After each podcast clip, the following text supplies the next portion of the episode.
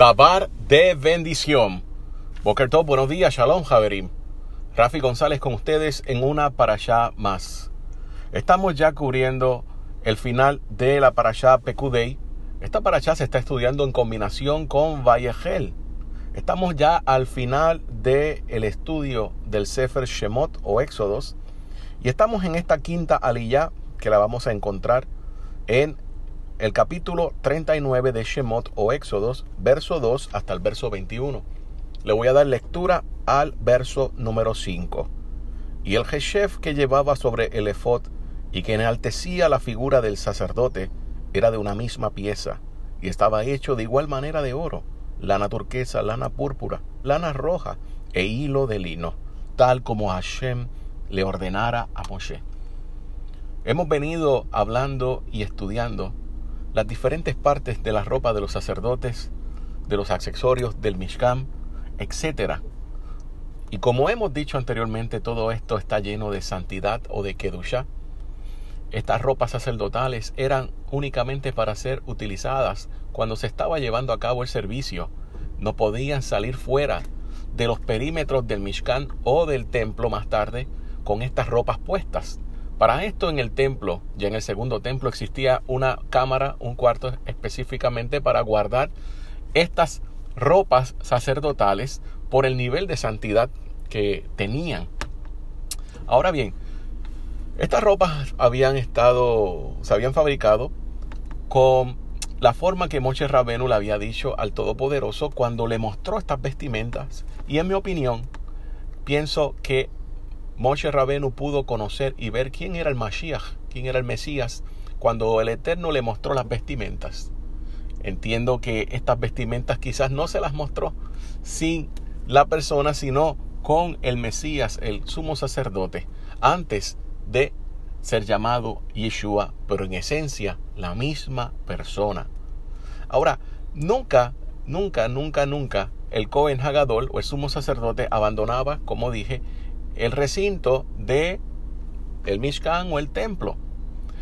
Hay una historia que nos cuenta Josefo, el historiador judío del primer siglo, eh, y Josefo cuenta que cuando Alejandro el Grande eh, vino a conquistar Israel, primeramente pidió que un ejército de judíos fuera a ayudarlo en algunas batallas, y este ejército se negó a ir. Así que Alejandro se molestó. Los Kutim, que venían de la área de Samaria, tomaron ventaja de este evento, se presentaron delante de Alejandro y eh, le dijeron que los judíos querían levantarse en contra de él. Alejandro tomó la decisión de invadir entonces Jerusalén y destruirla. Cuando Shimon Hasadik se enteró que era el sumo sacerdote en ese momento, Simón Hasadik fue el último hombre de la gran asamblea, del el Knesset Gedolá, como se le conoce. Simón Hasadik tomó la decisión, junto con los otros Koanim o sacerdotes, de salir con sus vestimentas de santidad, con las vestimentas que estamos viendo aquí en esta parasha que se está discutiendo. Salió del perímetro del templo con estas vestimentas junto con los demás sacerdotes en la noche con antorchas para encontrarse con Alejandro y su ejército. A la mañana, cuando lograron eh, entrar delante de la presencia de, de Alejandro, Alejandro venía en su caballo, desmontó su caballo, se postró delante del sumo sacerdote. Todo el mundo quedó en estado de shock los mismos Kutim eh, o samaritanos también estaban en shock. Entonces Alejandro afirmó que en un sueño que había tenido la noche antes, había visto la figura de esta persona, sumo sacerdote, con esas extraordinarias vestimentas y que le decía que tenía que pelear y dirigir la batalla en cierta dirección. Así que Alejandro le dijo al sumo sacerdote eh, que quién era, que por qué estaban allí.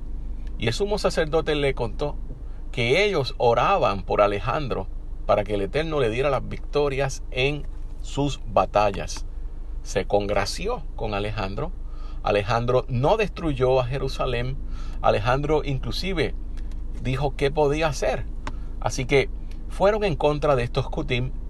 Estos Kutim samaritanos también habían construido un templo, una réplica a menor escala del templo de Jerusalén en el monte Gerizim en Samaria o en Shomrom. Este templo fue destruido totalmente. Y esto nosotros podemos entender la historia de la mujer shomronita o samaritana cuando se encuentra con nuestro santo maestro, el rey Yeshua, y le dice que sus padres le han dicho que se adora en el monte Gerizim, pero que los Yehudim dicen que es en Jerusalén. Así que estamos partiendo del punto de vista de que ya ellos en el pasado tenían bien claro su historia de lo que había acontecido. Pero volviendo nuevamente a las vestimentas de santidad, estas vestimentas de santidad eran guardadas en una cámara especial en el templo. Estas vestimentas, eh, ningún coanim, ningún sacerdote podía abandonar el templo con ellas puestas por el nivel de santidad. En la historia que acabamos de escuchar, el relato de Josefo, de Flavio Josefo, vemos cómo eh, se hizo lo que se le llama Kol Bahomer, donde se puso un mandamiento liviano sobre uno fuerte. El Cohen Hagadol tomó la decisión de salir fuera de toda el área del templo con estas vestimentas para salvarle la vida a todos los Yehudim que se encontraban en ese lugar. Si él no lo hubiera hecho y hubiera preservado entonces el mandamiento de que tiene que eh, guardarse y no salir con estas vestimentas, entonces muy probable que hubiera causado una destrucción para todo Jerusalén. Así que estamos viendo aquí cómo se utiliza el concepto de Kol Bajomer cuando se pone un mandamiento liviano sobre uno fuerte. A la misma vez, estas vestimentas que tiene el Cohen Hagadol, el sumo sacerdote, con el Hoshem, con el pectoral, donde cada piedrecita tiene inscrita el nombre de una de las tribus de Israel. O sea, el Cohen Hagadol siempre que se presenta a elevar ofrendas delante del Todopoderoso, está cargando tanto en sus hombros como en el pectoral los nombres de los hijos de Israel. El Cohen Hagadol representa a Israel. El Cohen Hagadol intercede por Israel. El Cohen Hagadol, en este caso ahora en nuestro tiempo, el Mashiach, nuestro santo maestro Yeshua, está pidiendo siempre por todo Israel. Cuando el Eterno lo mira, mira también a Israel. Así que todo esto son tipologías de cómo funciona este sistema. Nosotros tenemos que tener muy claro que el Cohen Hagadol o el sumo sacerdote le sirve al único rey, al Todopoderoso, al Eterno, al Elohim de Israel. Y él está sometido al rey de Israel. Por medio del Cohen Hagadol nosotros ahora podemos tener acceso al Todopoderoso. Así que mis hermanos, esto ha sido un pequeño resumen de esta quinta aliyah de la Parashá Pekudei. Por favor, compartan el audio.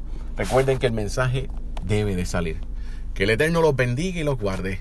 Shalom.